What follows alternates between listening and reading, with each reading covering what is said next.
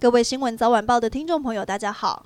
我是华视新闻主播罗艺锦，欢迎您收听这节新闻。世界卫生大会 （WHA） 将在五月开议。针对目前推案进度，外交部发言人刘永健十三号早上在例行记者会表示，外交部将跟卫福部共同努力，全力争取以观察员身份出席世界卫生大会。不管受邀与否，政府都将筹组世卫行动团赴日内瓦，表达我国参与的决心。曾在电影《角头》担任领演的竹联帮东堂东兴会成员李正豪，涉嫌跟金主黄旋风等人以高薪话术诱骗。八十八名失意的台湾人前往柬埔寨从事博弈、拍色情片等工作，以每个人美金一万七到一万八的价码卖给诈欺集团。台北地院今天依照贩卖人口等罪判李楠十八年徒刑，其余八名被告判刑十一年到十六年六月不等。静宜大学林姓女大生三月二十九号失联，警方抽丝剥茧追查，赫然发现林女已经出境前往缅甸。原本一度以为是人蛇集团拐骗，但种种迹象却显示林女应该是为爱到缅甸，自愿前往当地找男友。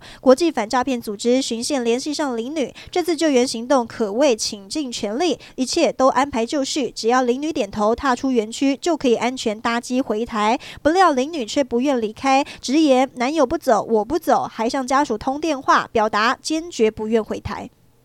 网络投资诈骗猖獗，包括了鸿海集团创办人郭台铭、台积电创办人张忠谋、知名作家吴淡如等多位名人，都曾经被诈骗集团冒用。就连金管会主委黄天牧也被冒名投放钓鱼广告，引诱民众投资。行政院院会今天通过《证券投资信托及顾问法》修正草案，要求证券投资广告实名制，网络平台业者需事前审查，如果没有落实，恐怕要扛连带损害赔偿责任。国民党二零二四总统究竟派谁出战还没宣布，而就在有意争取提名的红海创办人郭台铭赴日展开科技经济开拓之旅访问时，国民党秘书长黄健庭今天表示，目前党内态势非常明显，就是侯友谊，让外界一片震撼。民进党立法院党团干事长郑运鹏认为，郭台铭经过四年一样误信了国民党内的好朋友，再度中招。